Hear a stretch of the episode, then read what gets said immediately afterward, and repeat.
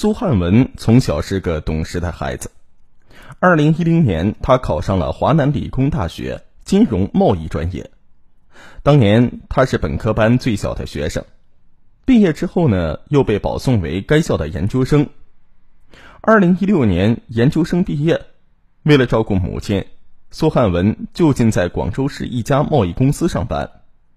该公司在北京、国外都有分公司。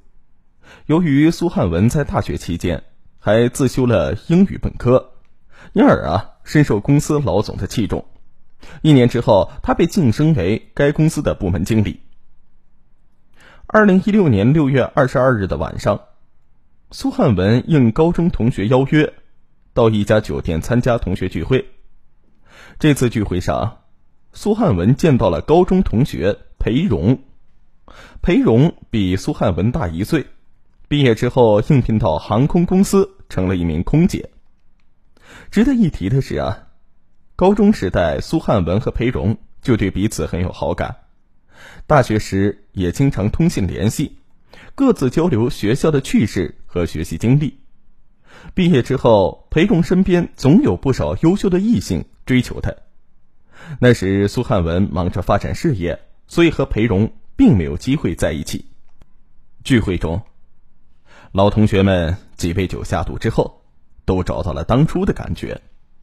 在裴荣的提议下，他们玩起了真心话的游戏。庄家发问，被选中的人要真实的回答一个问题。轮到裴荣做庄时，他笑着问苏汉文：“上学时我找机会跟你讲话，可你怎么对我总是不理不睬啊？”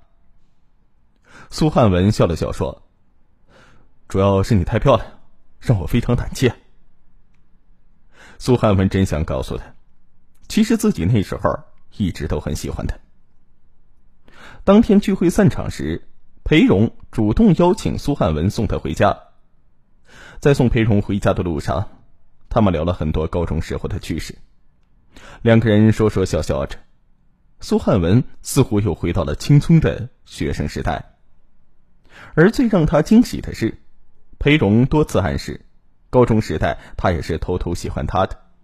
但是却一直没有机会在一起。临别的时候，看着裴荣依依不舍的眼神，苏汉文有一刹那的恍惚。当晚，苏汉文失眠了，裴荣的面孔一直在他面前晃荡。然而，现实的差距摆在面前，裴荣是一个令人羡慕的空姐，目前又有男友，自己有什么呢？想到这些，苏汉文苦笑了一下。令苏汉文意外的是啊，第二天上午，他竟然收到裴荣发来的一条短消息：“昨晚睡得好吗？什么时候有空出来喝杯茶？”苏汉文犹豫着回了短信。第二天晚上，两人来到一家茶社喝茶，随后两人又去星巴克酒吧喝酒。过了一会儿，有些微醉的裴荣伤感的对他说：“你知道吗？我虽然谈了几个男朋友，可是我一点都不开心。当年班里那么多男生都喜欢我，你呢？有没有喜欢过我？”说着说着，裴荣竟趴在桌子上大哭起来。苏汉文一时不知所措，看到裴荣哭得如此伤心。苏汉文只有不停的陪他喝酒。凌晨，苏汉文扶着裴荣回家，计程车里，裴荣依偎在他的肩上，闻着他如兰的气息。苏汉文不敢相信这是真的。一层窗户纸被捅破，后面的事就顺理成章了。两个人早就互有好感，几乎可以被称之为青梅竹马。现在走到了一起，所有认识的人都送来了祝福。七月十三日，裴荣停飞，两人商量着这一天应该去见见苏妈妈。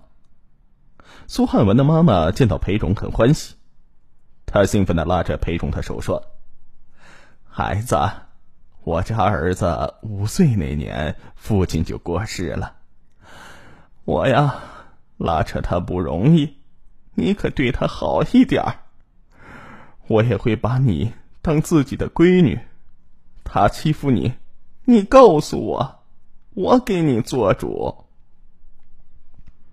裴荣笑着说：“我不仅会对您儿子好，还会好好孝敬您。您把汉文拉扯到这么大，您最辛苦，我们会让您好好享福的。”裴荣的话让苏妈妈很是欣慰。随后，苏汉文和裴荣商量，决定七月二十日去拜见他的父母。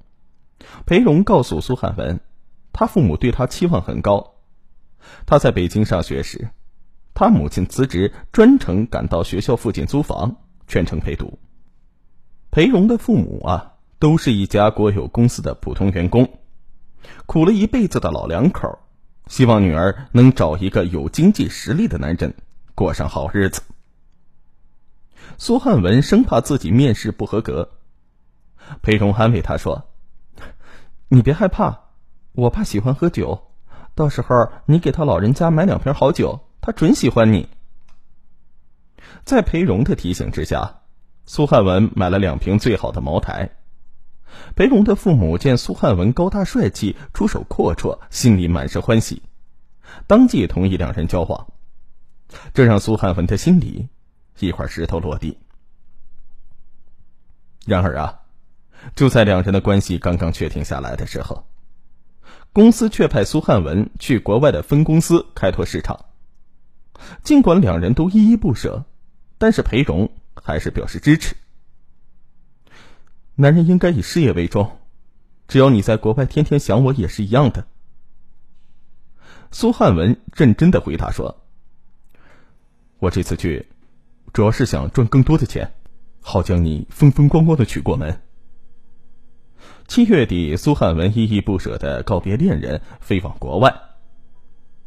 在国外，一待就是两年。在这两年里，苏汉文费尽心思。将自己的研究生同学宁刚拉过去一起打拼。